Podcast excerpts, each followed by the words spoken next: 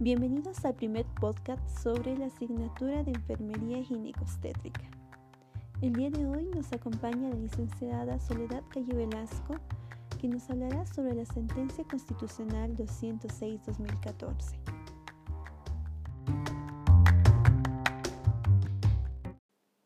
Muchas gracias.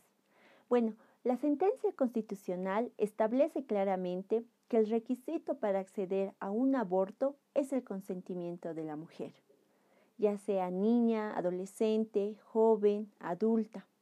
Con la sentencia 206-2014 se han establecido límites para que no exista ningún retroceso con la relación al aborto impune.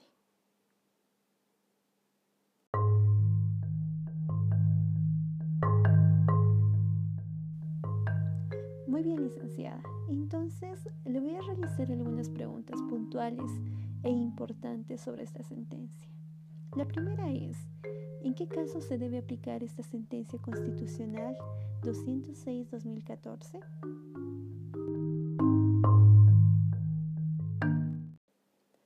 La sentencia establece que la mujer podrá acceder a un aborto legal y seguro en los casos en los que el embarazo sea producto de violación, incesto.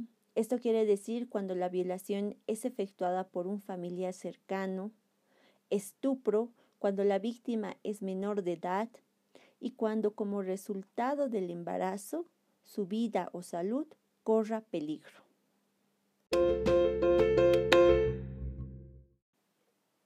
Vamos con la siguiente pregunta. ¿Qué requiere la mujer que ha quedado embarazada como resultado de la violación, incesto o estupro para interrumpir su embarazo de forma legal?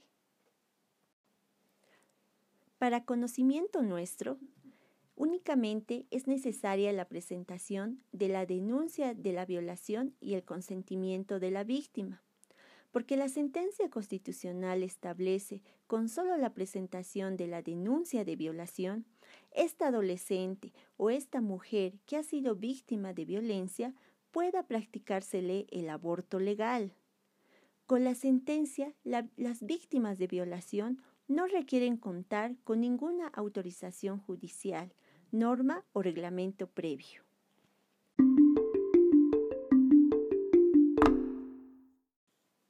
Continuamos con la tercera pregunta. ¿Ante quiénes se debe presentar la denuncia de la violación, incesto o estupro? En los casos de delitos de violación, incesto o estupro, a nivel urbano, la denuncia debe ser presentada a la Fiscalía o a la Policía. En el área rural, ante la autoridad de la comunidad respectiva, es decir, ante el MAICU, Gilacata, secretario de Justicia o secretario general. Es decir, que todas estas autoridades públicas tienen la función y la responsabilidad de ejecutar la norma y en este caso la sentencia constitucional para precautelar el bienestar de las mujeres, las niñas y niños adolescentes.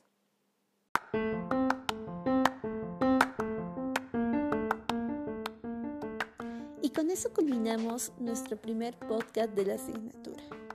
Les recuerdo que vienen diferentes podcasts de diferentes temáticas que vamos a llevar en el transcurso de la materia. Muchas gracias por su atención.